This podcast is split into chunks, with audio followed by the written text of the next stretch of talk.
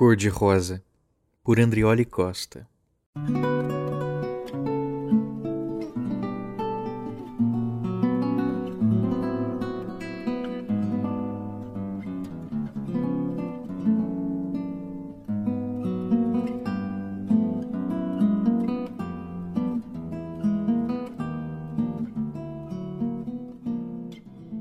Não consigo lembrar da primeira vez que vi Rosa. Em todos esses anos, de uma vida acabrunhada por demais, mil vezes persegui o rastilho do seu perfume pelas macegas da memória. Mil e uma, a recordação me escapou. Talvez seja bom assim.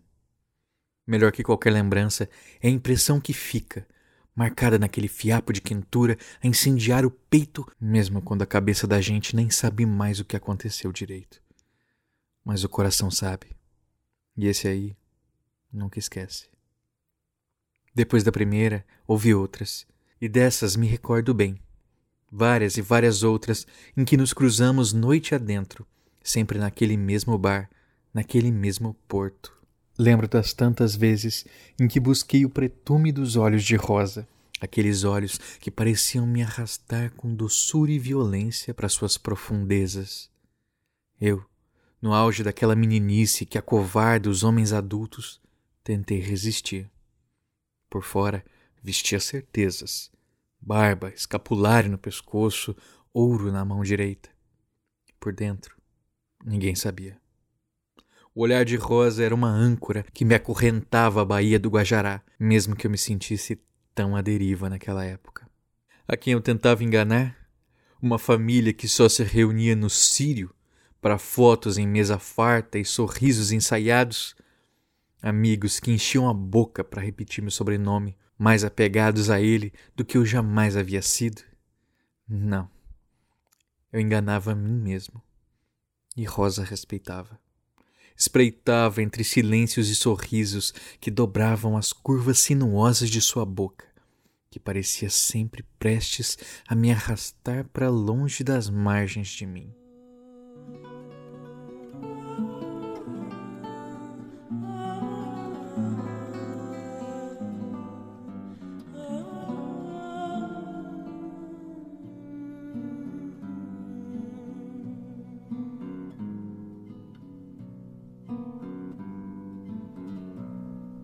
Assim correram os anos. Eu vi Rosa quando. quando a Matinta cantou três vezes e meu velho pai se deixou encantar. Rosa veio, sabendo o consolo que me era sua presença. Vi Rosa na véspera do meu casamento, mas seus olhos não me fitaram naquela noite. Inútil. Eu fechava os olhos e vi os de Rosa, olhos que me encaravam de volta na escuridão que habitava o fundo das minhas pálpebras. No dia seguinte, tremi ao dizer meu juramento perante o Senhor. Era normal ficar nervoso, disseram as mãos sobre meus ombros. Tudo ficaria bem, tudo. Vi Rosa na noite em que aceitei a bolsa de estudos na Europa. No espelho do banheiro do nosso bar, ensaiei despejar em seu colo tudo aquilo que sentia. Hum, mas eu não estava pronto. E as palavras me rasgaram a garganta feito espinhela de peixe. E não havia farinha d'água suficiente para fazer engolir. Achei que nunca mais veria a Rosa. Torcia para que a distância me afastasse daquilo tudo. Mas, assim como as águas que correm do rio, cedo ou tarde voltam a ele, eu também voltei a Belém. E Rosa ainda estava lá.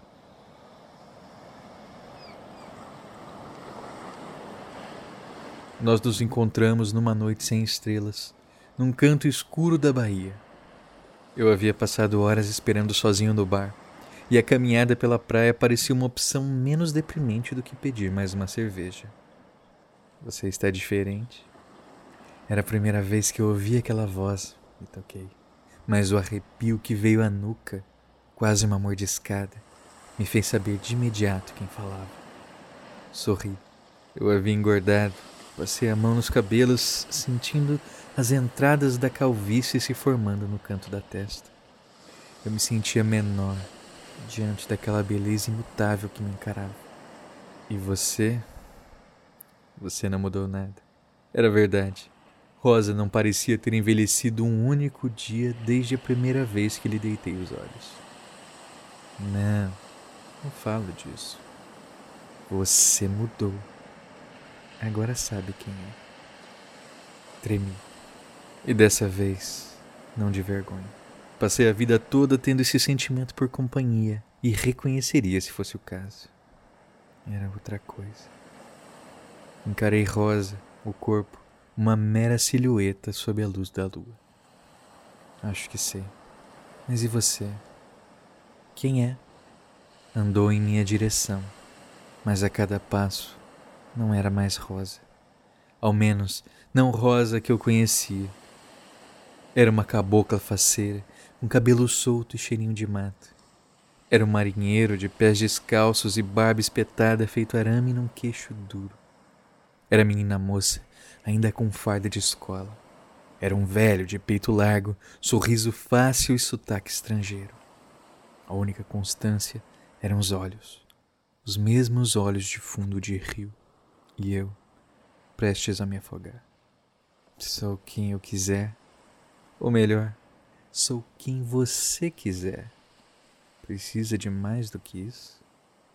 Sorriu, voltando à forma que me era tão familiar. Seu nome nunca fizera tanto sentido. Eu fiquei em silêncio. As palavras passavam como um turbilhão, rápidas demais para me agarrar a qualquer uma. Rosa continuou vindo, um carro se aproximando de um animal atônito. Deu a volta pelas minhas costas e assoprou no meu ouvido. Senti o sangue voltar a circular, o coração ritmado pelo som da sua fala. Você fez a pergunta errada, não acha? Desejo, desejo vergonha, medo, aqueles olhos, paixão, vergonha, água negra, morte, paixão, aqueles olhos, aqueles olhos. Aqueles... Você quer saber quem eu sou? Não o que eu quero. O fundo do rio, fundo do rio, fundo do rio. O que você quer? Consegui perguntar. Eu fui de rosa aquela noite, de corpo e alma. Sua boca era apertosa feito jambu, seu gosto doce feito mel de jatei.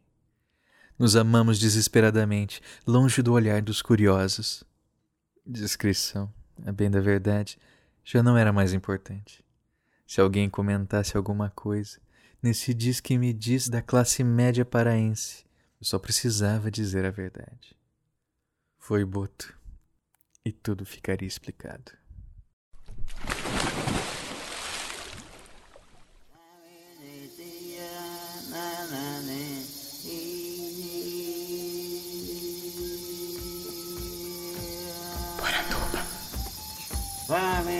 Poranduba. Poranduba. Poranduba. Poranduba. Poranduba. Poranduba. Poranduba.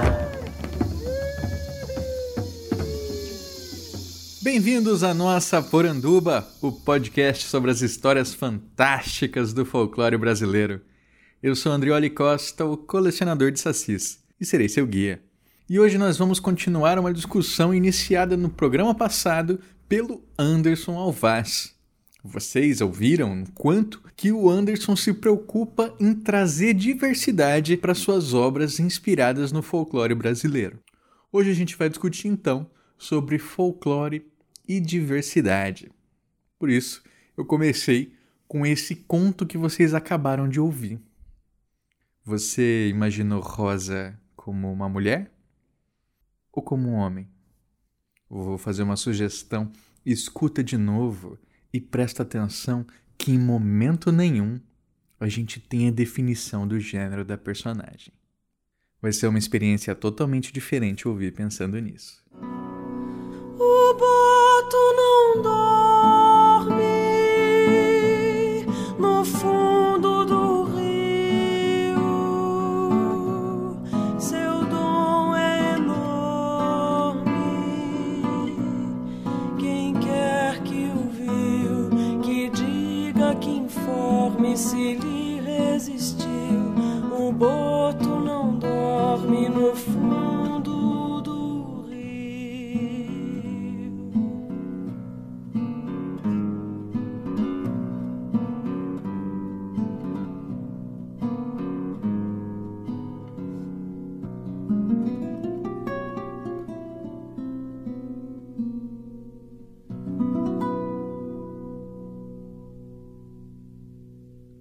comecei a esboçar a ideia de cor de rosa a partir de 2015, depois de um evento muito importante para a ficção especulativa brasileira, que foi o Encontro Irradiativo.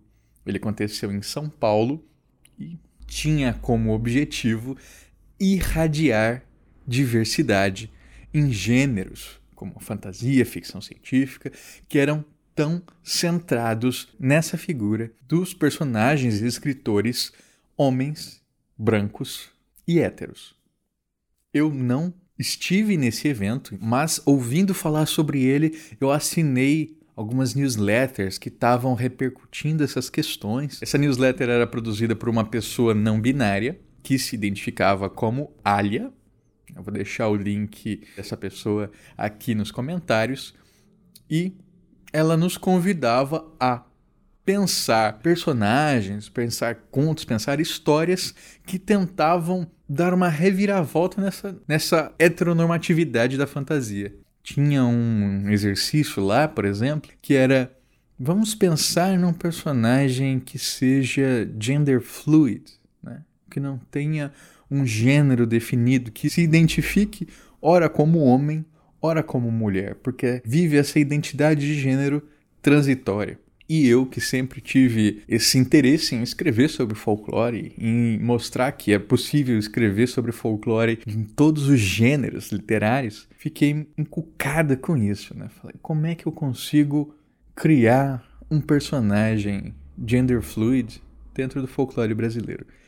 E isso eu incubei durante alguns meses. Desde cedo essa imagem me era muito clara, porque eu tinha visto alguns exemplos de escritores que trabalhavam com alienígenas, que podiam assumir ora, ora uma forma masculina, ora uma forma feminina. Aí eu comecei a pensar, e se o Boto pudesse assumir a forma que fosse a mais adequada, a mais sedutora, a mais tentadora para a pessoa que ele quer conquistar? O meu raciocínio para o conto então, assim, a partir do momento que eu escrevi, que eu, vocês estão lendo, que vocês estão ouvindo, vocês podem ter a interpretação de vocês do conto, né? Acho que essa é a brincadeira. Mas quando eu escrevi, eu quis que Rosa fosse uma figura masculina. Vocês podem ver que em momento nenhum eu descrevo como o personagem, o protagonista, o eu lírico, vê Rosa.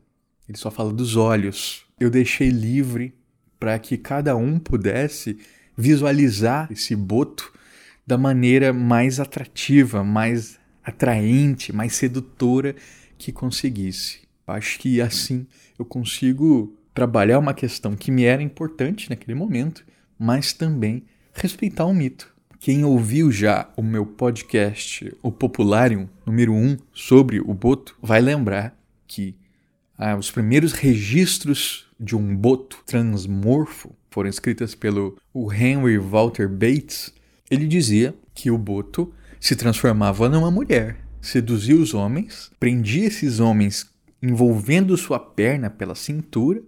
Então, assim, o que, que eles estavam fazendo, né? E os arrastava para o fundo do rio. E aí o Câmara Cascudo vai fazer um levantamento e dizer: olha, durante algumas décadas, o Boto foi tanto homem quanto mulher, até que esse imaginário de uma criatura transmorfa e das águas masculina acaba sendo consolidado na figura do Boto e a feminina da mãe d'água ou da Yara. Então, assim, façam esse exercício vocês também. Vamos fazer isso? Pensem nessa questão de gênero, né?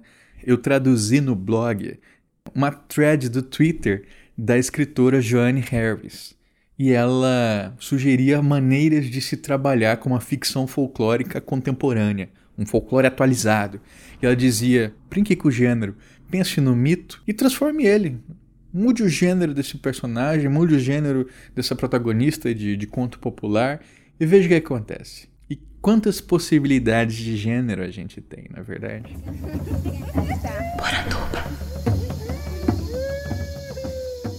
Aí vocês podem falar assim: ah, mas como é que eu vou escrever sobre isso? Eu não conheço. Ou então, vocês podem dizer o contrário, né? Eu não quero escrever sobre isso porque não tem nada a ver. Folclore e gênero, isso não tem que se misturar.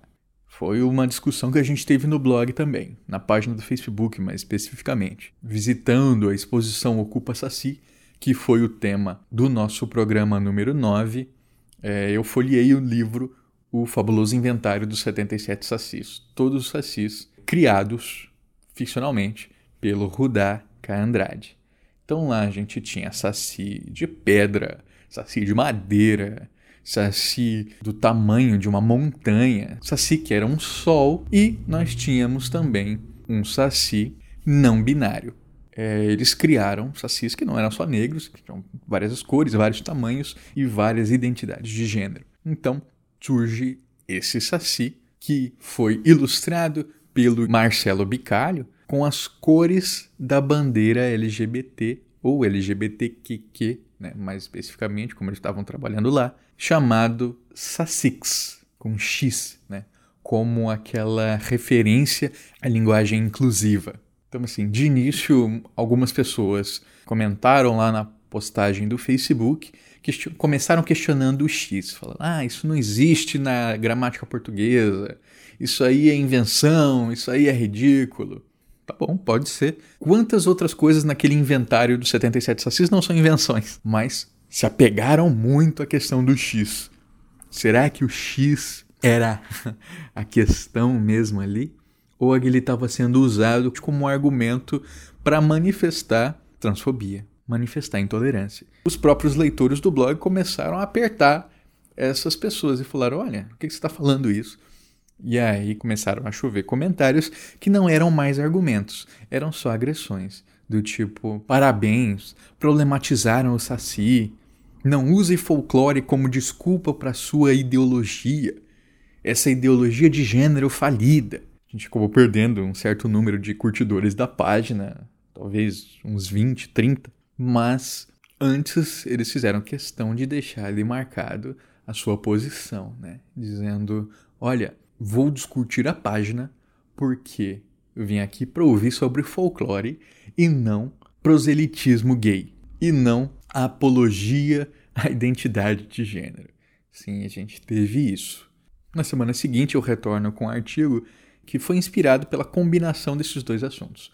Por quê? As pessoas estavam dizendo que saci trans, saci travestis não deveriam ser tratados em conjunto.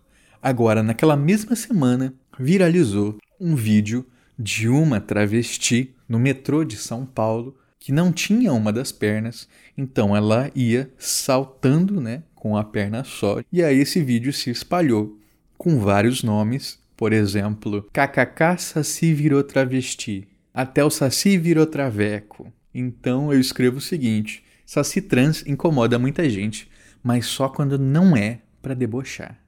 Porque na hora de fazer piada, falar com o Saci Traveco, aí ó, as palavras se juntam, encontram seu caminho sem problema algum.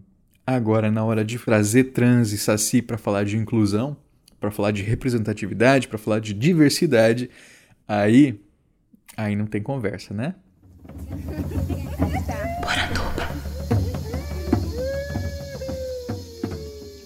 E quando a gente coloca esse tipo de coisa é para fazer apologia? Bom, quem pensa isso, eu convido a ouvir de novo o programa piloto de Poranduba com Felipe Castilho. Felipe, que na sua série O Legado Folclórico revela que um dos seus personagens mais queridos pelos leitores era gay. E aí o Felipe coloca uma frase que eu acho muito válida e repito aqui para vocês a gente não está impondo a presença desses personagens, da diversidade na literatura. A gente está representando o Brasil.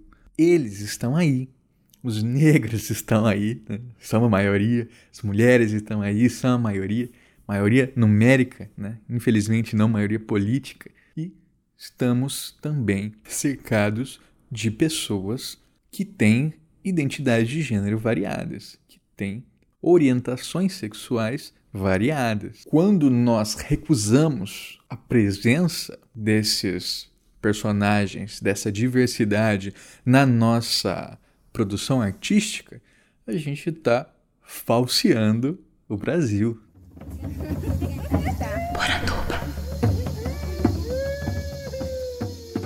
Aí a gente pode entrar também na questão de como que se representa. É, eu lembro do escritor André Bianco. Quando ele lança a série do Vampiro Rei, ele tenta colocar personagens de vários lugares diferentes e coloca uma personagem que é gay, um homem gay que é, fala de um jeito afetado, que tem um cachorrinho que é, sei lá, fufu, frufru, alguma coisa assim, e aí é tudo ai, ai, não sei o que, nossa. Teve uma tentativa de trazer, trazer diversidade, mas calcada em estereotipia. Então é, é preciso pensar em como que isso está sendo representado. E a melhor maneira de pensar é conversar com pessoas sobre isso ou, em últimos casos, inclusive, a serviços contratados de leitura crítica, leitura sensível, que vão orientar a sua produção para ver se vocês estão é, trabalhando de uma maneira inclusiva, não estereotipada e que colabore para esses discursos. Inclusive, teve uma discussão muito nada a ver de que a leitura sensível era uma censura, que é, a pessoa não poderia escrever então um personagem que era homofóbico, mesmo que isso servisse à trama, né, só porque ia estar tá ferindo uma leitura sensível.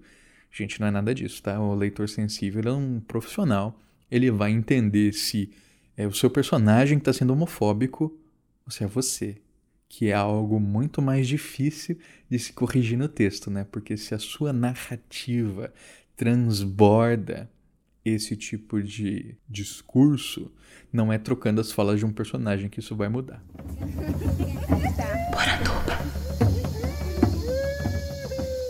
Eu nunca tinha conhecido, por exemplo, uma pessoa trans.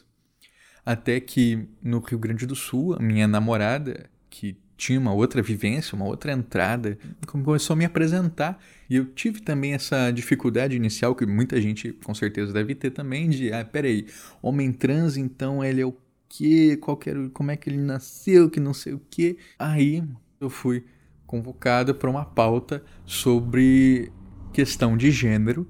Então eu fui ouvir mulher trans, eu fui ouvir homem trans e é, fui entendendo essas vivências e como é interessante, por exemplo, é um dos meus entrevistados ele diz assim: ah, meus pais entenderiam melhor se eu usasse aquela narrativa padrão que eu nasci no corpo errado, sabe? Um espírito que nasceu num corpo errado, essas coisas que vocês já devem ter ouvido. Ele falou assim: mas não, meu corpo sempre esteve certo. Eu sempre fui homem, mesmo que quando as pessoas olhassem para mim, elas não vissem o que elas esperavam de um homem. Então, olha só. E se eu insistisse nessa, nesse discurso de que não, não, é o corpo errado mesmo, eu tô demonizando o corpo da pessoa. Né? Eu estou incentivando ela a odiar o próprio corpo, incentivando outras pessoas a odiarem o próprio corpo. Então eu entendo isso, eu escuto o que ele diz e trago isso para minha reportagem, trago isso para mim. Né? Que eu acho que é uma chave de pensamento que a gente acaba virando quando se permite escutar. O jornalismo também me permitiu essa oportunidade de trabalhar diversidade e folclore de maneiras muito inusitadas. Por exemplo, é, quando teve uma das temporadas de RuPaul Drag Race, que é um reality show de drag queens, né, meio America's Next Top Model, um bar da minha cidade natal, Campo Grande, começou a realizar um evento que era a corrida de drags, onde as drag queens da cidade elas faziam desfiles antes da exibição do episódio da temporada em questão. E um desses desfiles foi temático e as drags tinham que trabalhar com caracterizações inspiradas em lendas do folclore do Pantanal. Eu achei fantástico. Eu quero fazer uma matéria sobre isso. Eu quero entrevistar essas drags, eu quero entender o processo criativo. E foi muito rico. Por exemplo, essa pessoa que falou comigo, o Thiago Jarbas, ele fez uma drag que era inspirada no mito do negro d'água. E ele falou assim: negro d'água, eu não queria trabalhar com blackface, né? Porque ele era branco. Não queria trabalhar com blackface, não queria reproduzir esse tipo de coisa eh, na minha personagem, na minha drag. Então ele trabalhou com azul marinho focou mais na questão da água e produziu ali a sua roupa de drag inspirada no Negro d'Água. Ficou muito legal. é, teve uma mãe do ouro, então era extremamente luxuosa, cabeleira loira, gigante. Particularmente, uma das que eu mais gostei foi a drag que fez a lenda da origem da mandioca. E a drag que se inspirou nessa lenda, ela usa um vestido reto, marrom, com a cor da casca da mandioca, mas que quando, é a, quando ela abre, quando tem o review, é branco, como a mandioca descascada. Eu achei muito curioso essa combinação, assim, funcionou muito bem. O processo criativo de, das drags relacionado com o folclore brasileiro, eles geram coisas tão ricas. No Maranhão, recentemente, eu conheci o trabalho da drag Blueberry, que fez a série Bumba Meu Drag, onde ela se caracterizava a partir de personagens do Bumba Meu Boi, que é a festa do boi típica lá do Maranhão. E ela explicava num texto como eram esses personagens, e aí, pela imagem, a gente conseguia captar qual que tinha sido as suas relações de criação. E uma delas, por exemplo, é um boi, é o próprio Bumba Meu Boi, com unhas gigantes de drag, chifres. É muito legal. E por fim, não tem como hoje em dia falar de drags, folclore e essas referências da cultura popular sem falar da Uira Sodoma, o nome da drag feita pelo biólogo Emerson Pontes. Uira vem de Uirapuru, o pássaro com o canto mais bonito da floresta amazônica, né? Que vocês devem conhecer a lenda que quando o Uirapuru canta, todos os outros animais da mata fazem silêncio eu fiquei muito encantado com a riqueza simbólica né, do trabalho que o Emerson faz enquanto Uira. Ele até fala dela sempre em terceira pessoa, né? Fala assim, ah, a Uira, ela é isso, a Uira, ela é aquilo e tal. É bem interessante. Ela incorpora referências do imaginário do popular, ela incorpora folhas, sementes, plantas, conchas e faz uma drag extremamente dramática que chama muitas vezes atenção por questão do meio ambiente. Ela dá oficinas, ela faz uma oficina com crianças chamada Morfose, onde cada uma das crianças acaba é, aprendendo ali a se maquiar e a fazer uma maquiagem drag, aquelas bem dramáticas, assim, sabe? A, a cara toda verde, por exemplo.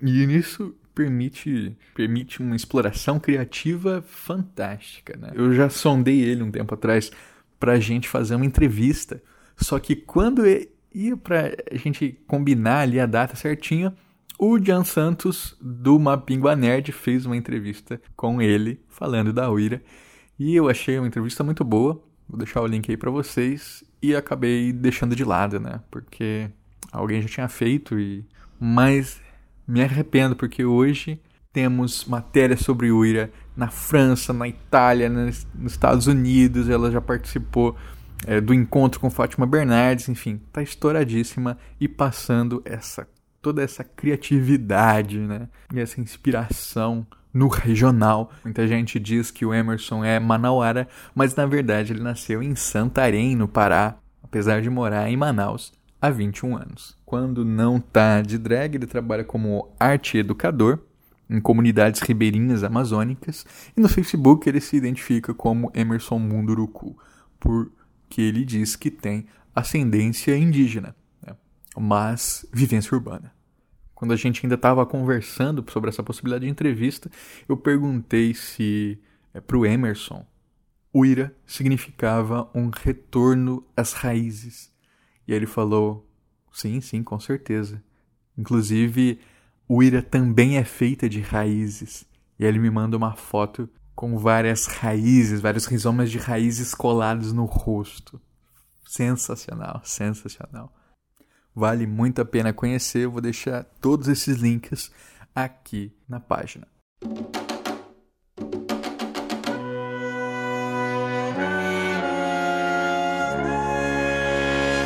Mil nações moldaram minha cara, minha voz uso para dizer o que se cala. O meu país é meu lugar de fala. Essa semana, mais uma vez, tivemos várias mensagens, muitas delas em outros programas. O Adeval de Andrade ele diz que ouviu o nosso piloto com Felipe Castilho, que eu mencionei no programa de hoje. Diz que gostou muito do assunto, do dinamismo do Felipe. Né, e que com certeza o programa fomentará ainda mais a vontade dele de escrever sobre fantasia brasileira e folclore. Poxa, fico muito feliz, Adeval. Espero seus contos, espero seus textos, com certeza vão ser muito ricos. Quem também ouviu o nosso piloto foi a Emily Moura. Emily, que eu tive o prazer de encontrar lá na Casa Fantástica, na Flip, em Paraty, e que também assistiu comigo a mesa de Malassombros. Né? E que ela diz que finalmente escutou a Poranduba com Felipe Castilho e que ela abriu um sorriso bobo no rosto cada vez que a gente falava do Chris, o lobisomem, que é o grande crush da Emily. Se você também tem crush no Chris, fica ligado que o Felipe tá prometendo novidades aí focadas no Chris. Se liga. Sobre o programa passado, o Rodrigo Moquepon confessa que, na verdade, ele não gostava dos pôsteres do Anderson, mas que tudo bem, né? Cada um tinha a versão que preferia e a dele não era aquela. Ele também foi conferir o Noir 90, aqueles quadrinhos inspirados nas músicas dos anos 90, e ele só comentou assim: Bah, achei pesadão. Realmente, anos 90 não é para qualquer um. O Ailton Borges fez uma maratona de todos os porandubas por dia. Ele escutava dois, três e mandava lá os comentários pra gente. Muito obrigado, Ailton. Do último programa, ele diz que também ficou ansioso, querendo ter uma animação de folclore BR para Netflix. Infelizmente, por enquanto não saiu. Ele diz que o trabalho do Anderson é sensacional e ele gosta muito do jeito que ele mescla a arte das máscaras e da madeira para compor uma forma para as lendas brasileiras. Fazendo um link lá com o programa piloto, ele também diz que Anderson é o nome do protagonista do legado folclórico. Então, com certeza, Folclore BR está em boas mãos. Por fim, mando um abraço pro José Neto do Twitter que está comentando sempre ali nossos programas e pro escritor César Silva, que no seu blog recomendou Poranduba, dizendo que era um programa inspirador. Valeu, César!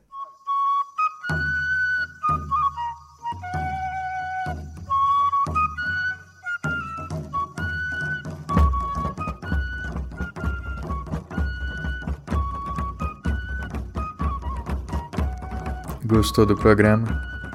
Então faça como os nossos ouvintes Diego Capuano, Coi e Jânio Garcia e assine mensalmente o Colecionador de Sacis em picpay.me barra colecionador de.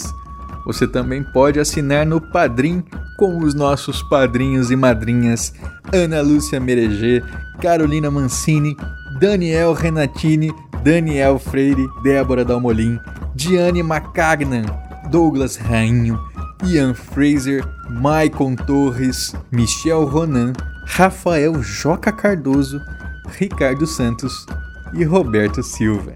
Muito obrigado, pessoal. Vocês ajudam a tirar o folclore da garrafa. Deixo aqui um convite para vocês também. Confiram a nossa loja virtual lá em facebook.com barra colecionador de sacis. É só clicar no lado esquerdo em loja. Vocês vão encontrar uma série de estampas exclusivas para você passar o mês do folclore a caráter.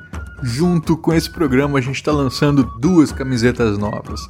O Saci Pollock, inspirado no expressionismo, feita pelo César Ferreira, e a camiseta Boitatá Ouroboros, feita pelo Jânio Garcia. Esse podcast foi produzido e editado por mim, Andrioli Costa, o colecionador de sacis. Acesse colecionadordesacis.com.br. Um abraço e até a próxima. Mil nações moldaram minha cara, minha voz uso pra dizer o que Ser feliz no vão, no triste, é força que me embala. O meu país é meu.